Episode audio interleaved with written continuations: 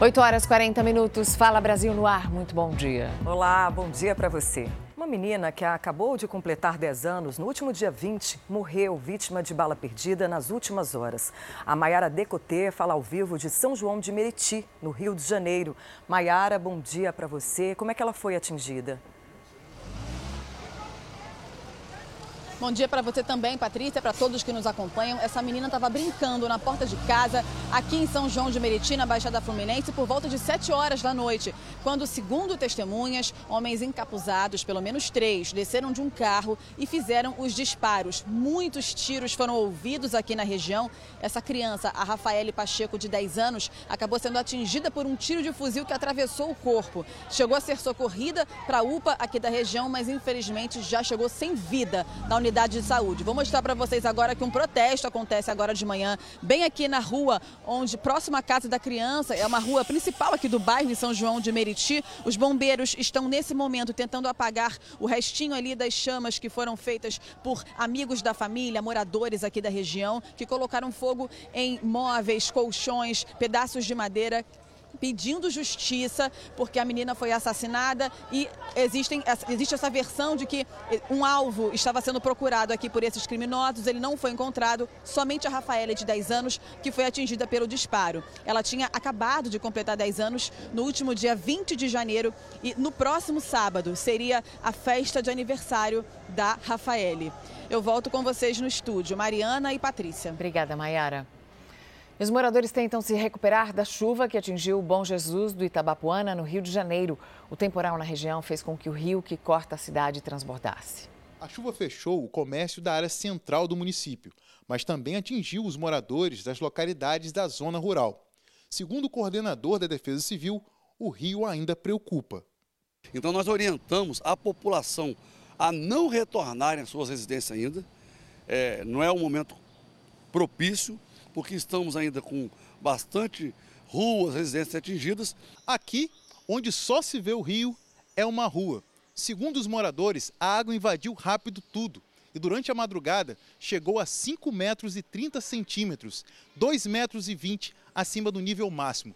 E por isso, muita gente teve que abandonar as suas casas. No momento, o município ele se encontra com 109 desabrigados, é, são 50, em torno de em torno de 25, 20 e poucas famílias, 109 desabrigados e 385 pessoas desalojadas.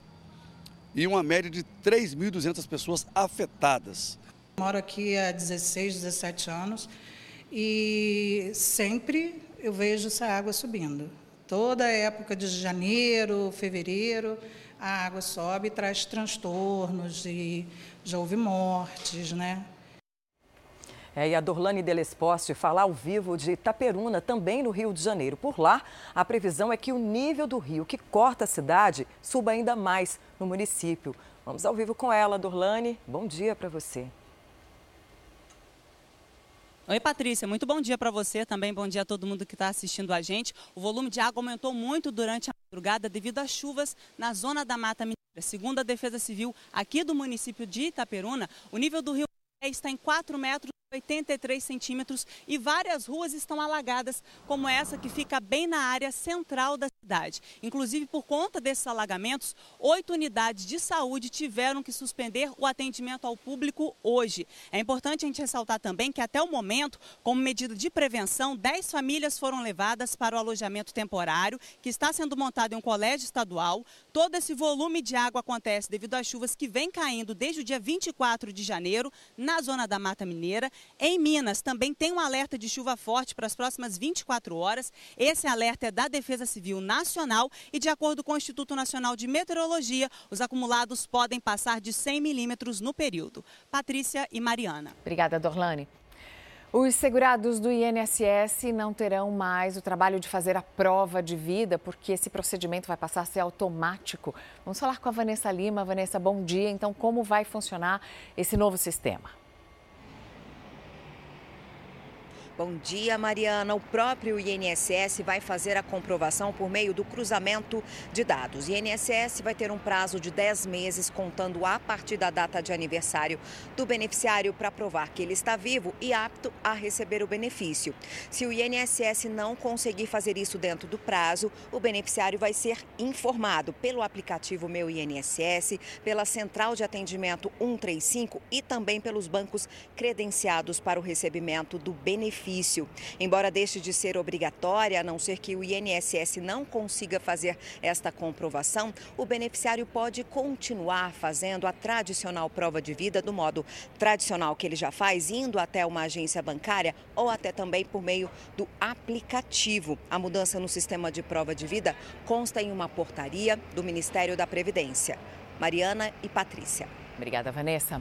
Um homem matou uma pessoa e feriu outras quatro com uma espada de samurai na Espanha. As vítimas estão hospitalizadas, uma delas em estado grave.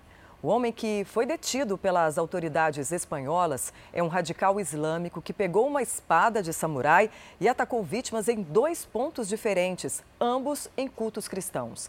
Segundo a polícia, existe a possibilidade do caso ser investigado como terrorismo. Esse caso aí aconteceu na cidade espanhola de Algeciras, a cerca de 600 quilômetros da capital Madrid. Olha, a polícia identificou o último corpo das 10 pessoas mortas numa chacina do Distrito Federal. Também aconteceram novas prisões. Carlomando Santos Nogueira, de 26 anos, tem passagens por roubo, porte legal de arma e corrupção de menores. Ele foi alvo da Operação Prólogo quando estava preso em 2018. A operação investigava detentos que agiam dentro das cadeias para fortalecer a facção criminosa PCC. Ele não quis falar se tem envolvimento na chacina da família da cabeleireira Elisa Marta Silva. Falar com, a, com o delegado e juiz, falarei com vocês depois mas digitais dele foram encontradas no cativeiro onde as vítimas foram mantidas reféns. Outros três suspeitos já estavam presos: Gideon Batista, Horácio Carlos Batista e Fabrício Canhedo. A polícia segue a linha de investigação de que a chacina teve uma motivação financeira. Os suspeitos queriam ficar com o dinheiro que as mulheres da família receberam recentemente. Com a identificação do último corpo, foi confirmado que 10 pessoas foram assassinadas. Ana Beatriz Marques de Oliveira, de 19 anos, estava numa cisterna na zona rural de Planaltina, no Distrito Federal, com outros dois corpos. Da mãe dela, Cláudia Regina Marques e Tiago Belchior, o marido da cabeleireira Elisamar. A chacina começou a ser investigada quando familiares denunciaram o desaparecimento dela e dos três filhos. Os corpos foram achados num carro carbonizado. O advogado da família afirma que, apesar de toda a repercussão do caso e a investigação policial, outros parentes estão sofrendo ameaças. A família está aterrorizada, está com muito medo. A gente vai estar requerendo, um, junto à Polícia Militar lá de Planaltina de Goiás, junto ao delegado daquela comarca, é, apoio à, à família, porque, como eu disse, são pessoas de poucos recursos e eles já foram ameaçados. E ainda sobre esse caso, a gente conversa agora ao vivo com a Maíra Guedes, porque mais um suspeito de envolvimento na chacina foi preso. Ela está ao vivo conosco. Bom dia, Maíra. Quais são as últimas informações? Oi, Patrícia. Bom dia para você. Olha só, a informação que chegou agora há pouco para a gente, a confirmação de um quinto suspeito preso, acusado de participar dessa, dessa chacina, um homem de 26 anos que foi preso durante a madrugada e foi trazido aqui para a delegacia do Paranoá, a delegacia que está investigando, está à frente de toda a, essa investigação da chacina. Até o momento, então, nós temos cinco pessoas presas: o Gideon, o Horácio, temos também o Fabrício, o Carloman, que foi preso ontem à tarde, passou a noite aqui na delegacia, ainda está aqui, prestou um depoimento longo de várias horas e depois disso a polícia foi para as ruas e conseguiu trazer mais um suspeito que foi identificado até o momento como galego, sendo de 26 anos e lembrando que ainda há a participação de um adolescente de 17 anos que também foi trazido para a delegacia ele que acabou falando para a Polícia Militar que esteve no cativeiro, tinha ali um papel de levar alguns móveis para o local. O delegado acabou de sair aqui da delegacia, adiantou para a nossa equipe que só vai se pronunciar mais tarde explicando realmente toda essa investigação. Ele adiantou que as investigações estão sendo concluídas, tá? Mas não entrou em tantos detalhes. Ele só disse que esse último suspeito preso durante a madrugada, ele teve uma participação parecida com outras pessoas, sem mencionar nomes, de passagem pelo cativeiro, como se tivessem sido uh, contratados para fazer serviços pontuais. E a gente está mostrando aqui justamente a movimentação na delegacia agora, porque olha só, acabou de chegar o camburão, provavelmente para levar esses dois suspeitos que estão aqui para o IML. Patrícia Mariana. Obrigada, Maíra, pelas informações e as imagens ao vivo do camburão chegando para transportar os presos. Notícia desta manhã: policiais de São Paulo estão apreendendo adolescentes envolvidos em roubos, furtos e até com sequestro relâmpago. Paola Viana tem as informações ao vivo para a gente. Bom dia, a polícia já passou o balanço dessa operação? Deve divulgar nas próximas horas. Patrícia, bom dia a você, muito bom dia a todos. A gente acompanha desde a madrugada a mega operação denominada Microteros. E agora, olha, estamos aqui numa área de difícil acesso, uma área de invasão, onde os policiais do DOP procuram por um um homem envolvido com roubo. São 42 mandados de busca e apreensão ao todo que estão sendo cumpridos em todas as regiões da capital paulista, envolvendo todos os crimes como roubo, furto, tráfico de drogas e roubo de veículos também. A gente continua aqui acompanhando esse cumprimento de mandado. A operação segue durante toda a manhã aqui na capital paulista e nas próximas horas os policiais do DOP, que fazem apoio com os policiais também do Garra, devem devem divulgar o número de menores de idade que foram apreendidos e também materiais, drogas e armas que também estão sendo apreendidas durante essa operação que começou na madrugada com apoio de mais de 30 policiais, viaturas e também viaturas descaracterizadas. Mariana e Patrícia. Obrigada, Paola. A capital da Coreia do Norte entrou em isolamento parcial por causa do surto de uma suposta doença respiratória. O comunicado não cita a Covid-19, mas alerta sobre o aumento de casos de uma gripe recorrente. O aviso pede que moradores de Pyongyang fiquem em casa e estoquem alimentos e que há qualquer sinal da doença entrem em contato por telefone com o hospital mais próximo. A Coreia do Norte reconheceu seu primeiro surto de Covid-19 no ano passado, mas em agosto declarou vitória sobre o coronavírus. 70% de toda a anfetamina que foi apreendida no Brasil no ano passado eh, estavam na Bahia. Nós vamos para lá ao vivo com o Matheus Borges, que explica para a gente por que tanta quantidade de droga assim apreendida nesse estado. Matheus, bom dia para você. Oi, Mariana, muito bom dia. Bom dia, Patrícia. Olha, o número realmente é muito grande. Só em 2022 foram mais de 280 mil comprimidos de anfetamina apreendidos. O número é muito maior do que em 2021, quando apenas 4 mil comprimidos foram recolhidos pela polícia. Essa diferença é resultado de uma operação específica, onde a PRF conseguiu impedir a passagem de milhares de comprimidos da droga. A polícia acredita, inclusive, que a Bahia, principalmente o município de Feira de Santana, é uma rota de abastecimento para a distribuição da droga para outras regiões do país. Mariana, Patrícia. Obrigada, Matheus. Um caminhão betoneira continua provocando transtornos para os moradores da Zona Norte de São Paulo. Já tem uma semana que essa betoneira está lá. Bom dia, Rafael Ferraz. Os restos aí do caminhão ainda estão no meio da rua. Tem uma previsão, pelo menos, para a retirada? Sem previsão, infelizmente, Mariana, bom dia para você, para a Patrícia e também para quem nos acompanha. A gente percebe que boa parte da bitoneira ainda continua por aqui. Estava conversando agora há pouco, gente, com os técnicos que estão fazendo esse trabalho aqui na Zona Norte de São Paulo. Eles me disseram assim: olha, Rafael, nesta quinta-feira, o que, que a gente vai precisar fazer? Trazer aqui uma britadeira para poder tirar as 16 toneladas de concreto que ainda estão aqui no meio do bairro. E aí, só depois, então, de fracionar toda esta carga, que, o, que os técnicos vão poder, então, dizer uma data certa para a retirada total, então, de todo esse material. Lembrando, gente, que o bairro aqui tem muitas ruas que são íngremes. Uma delas foi aqui. O caminhoneiro, ele acabou subindo. Ele veio de ré, tentou vir aqui por essa rua, só que lá em cima, cerca de 40 metros depois, foi quando essa bitoneira perdeu totalmente o freio. E aí ele acabou colidindo com essa casa que está ainda interditada pela Defesa Civil. A liberação, inclusive, da casa só vai ser feita depois da retirada total desta bitoneira e depois que as obras forem feitas também ali na estrutura da casa. A gente percebe pela imagem do Ronaldo Pereira que, uma, que um reforço da coluna foi feito aqui no local. Mariana, Patrícia. Obrigada, Rafael. E agora você vai ver novas cenas do ataque de vândalos à Praça dos Três Poderes no dia 8 de janeiro.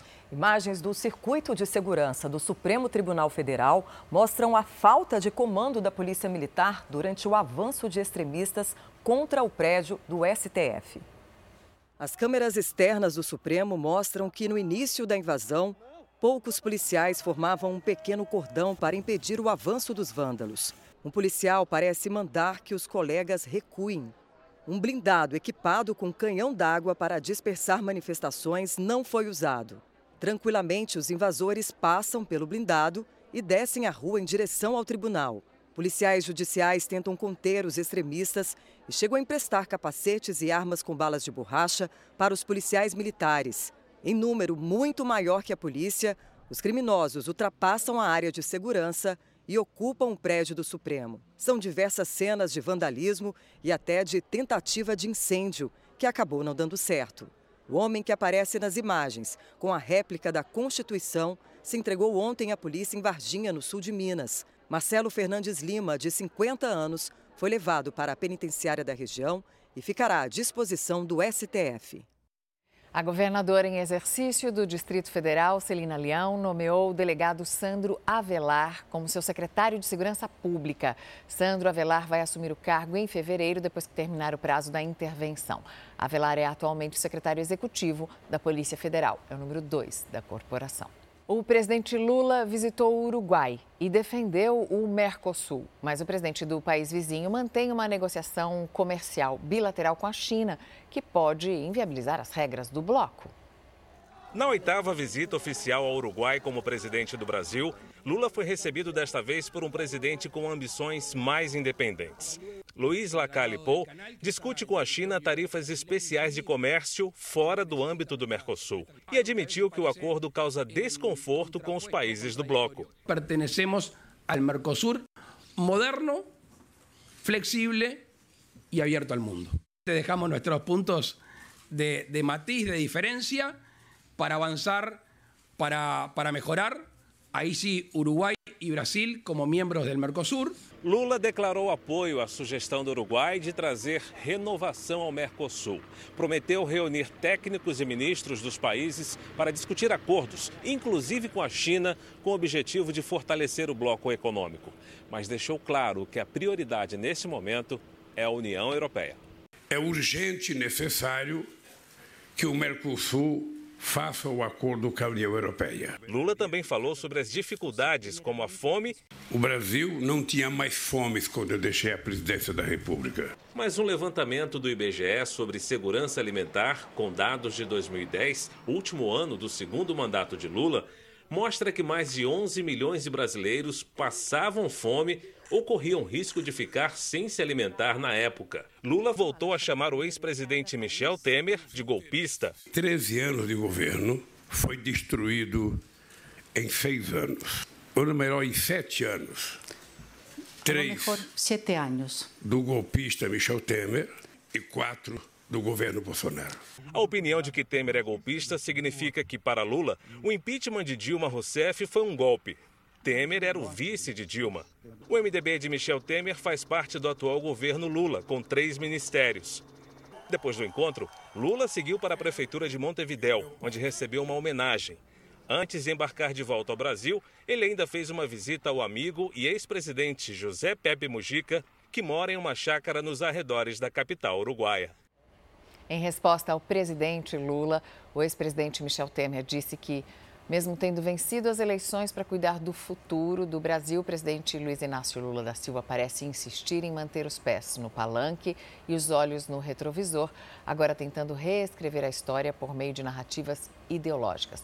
Palavras de Michel Temer, que acrescentou que, ao contrário do que Lula afirmou, o Brasil não foi vítima de golpe, que na verdade foi aplicada a pena prevista para quem infringe a Constituição. O Bruno Piscinato tem agora as informações dos gols do Paulistão para a gente. Hora de falar do esporte. Bom dia, Bruno. Oi, Patrícia. Bom dia. Já vamos começar com bola na rede, então, tá?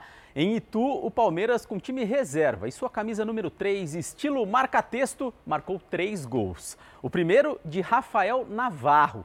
O Ituano, jogando em casa, empatou com Eduardo Pearson, mas depois Lucas Siqueira jogou contra o Patrimônio. Lance todo errado, a bola bateu no braço dele, entrou. O Flaco Lopes comemorou como se o gol fosse dele, mas foi gol contra mesmo. E para fechar, Rodrigo Tabata vai bater o pênalti e garantir a vitória do Palmeiras 3 a 1. E o Santos, hein? O time da Vila Belmiro não consegue vencer no Paulistão. Depois da estreia, uma coleção de tropeços. Ontem, empate contra o Água Santa. O Roberto Tomé conta pra gente os detalhes desse jogo. Este foi o quarto jogo com um fraco desempenho e mesmo jogando aqui na Vila Belmiro, onde venceu na estreia o Mirassol por 2 a 1, o Santos não conseguiu derrotar o segundo pior time do campeonato. Quem esperava um Água Santa só na defesa se surpreendeu. Neste lance, a cabeçada de Didi, o goleiro João Paulo salvou o Santos. Sem criatividade e força para se impor na partida, restaram as vaias da torcida, inconformada com mais uma atuação ruim da equipe. O Santos, com cinco pontos ganhos em quatro jogos, é apenas o terceiro colocado do Grupo A. E hoje, se a Inter de Limeira vencer o São Bento, o Santos pode cair para a lanterna do grupo. Santos tem que abrir o olho. E hoje tem mais Paulistão. São Paulo, que completou 93 anos, ontem recebe no Morumbi a Portuguesa. Um confronto que não acontece há oito anos. E o tricolor segue com seu revezamento de gringos. Com oito estrangeiros no elenco, o time só pode relacionar cinco por jogo. E aí, quem explica essa matemática pra gente ao vivo é o repórter Jean Brandão. Bom dia, Jean. Bom dia, Bruno. Bom dia a todos. São Paulo e Portuguesa fecham hoje a quarta rodada do Campeonato Paulista. Jogo no Morumbi, nove e meia da noite. Bruno, sua matemática está perfeita. No Paulistão, apenas cinco jogadores estrangeiros podem ser relacionados em cada jogo. Por isso, o técnico Rogério Ceni tem feito um rodízio dos oito estrangeiros que tem para que todos possam ser aproveitados ao longo do Campeonato Paulista. Quem deve receber a oportunidade hoje? Gabriel Neves e Galopo. Quem deve ficar de fora? Arboleda e Jackson Mendes. Os dois equatorianos devem ser poupados para o clássico de domingo contra o Corinthians. Agora, Bruno, quem for hoje ao Morumbi deve se surpreender com uma novidade. Ontem foi aniversário do clube e foi feita a inauguração de uma estátua em homenagem a um dos maiores ídolos da história do clube, técnico Tele Santana, bicampeão mundial e bicampeão da Libertadores em 92 e 93. Uma baita homenagem, hein, Bruno? Obrigado, Jean. Bela homenagem realmente do São Paulo. E daqui a pouco eu volto com novas informações do esporte. Tem copinha, tem um bobinho interessante, curiosidades. Legal. Obrigada, Bruno. Até daqui a pouco. A polícia prendeu um engenheiro que ajudou na construção de um túnel que seria usado no plano de fuga da maior penitenciária de Mato Grosso. O túnel tinha 30 metros de extensão. Foi descoberto em setembro do ano passado, o que impediu a ação. Sete suspeitos foram presos, além do engenheiro. Segundo a investigação, eles eram responsáveis pela logística de escavação e fizeram todo o projeto. Dois chineses foram presos com cerca de 250 mil reais em moedas estrangeiras. Como não souberam explicar a origem do dinheiro e tentaram subornar os policiais, foram detidos. São mais de 250 mil reais, mais moedas de diversas nacionalidades, como americana, argentina, peruana e chilena. Tudo estava dentro deste carro, que pertence à família destes dois chineses. Quando abordados, os suspeitos não souberam explicar a procedência do dinheiro. Eles então tentaram subornar os policiais. Resultado: foram presos por corrupção ativa. Fingiam que não, não falavam muito bem português, né? Mas certo momento ali eles falaram que tinha uma quantia no carro e que seria para um café, né? para o café para eles serem liberados, né? Os policiais foram até um apartamento onde os suspeitos estavam hospedados, em Santo André, no ABC Paulista. E lá foi encontrado mais dinheiro. Agora, a polícia investiga a procedência. Não conseguiram explicar a procedência do dinheiro é, e por isso que nós trouxemos eles até o DP para averiguação. Além do dinheiro, foram apreendidos também passaportes e três celulares. O jogador Piquet deu o que falar depois de publicar a primeira foto com a nova namorada, a Clara Marti. Os comentários dividiram opiniões e muitos, inclusive, prestaram apoio a Shakira, com quem o atleta era casado desde 2011. Os dois terminaram o relacionamento no ano passado, sob rumores de que o jogador teria traído a colombiana.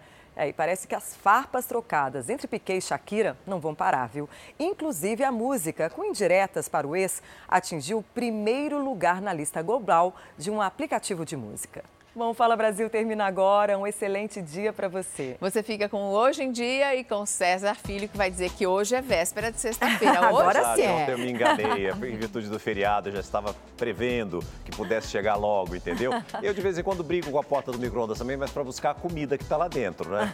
Pronto. Uma excelente véspera de sexta para vocês, meninas. Boa quinta-feira e até amanhã, se Deus quiser.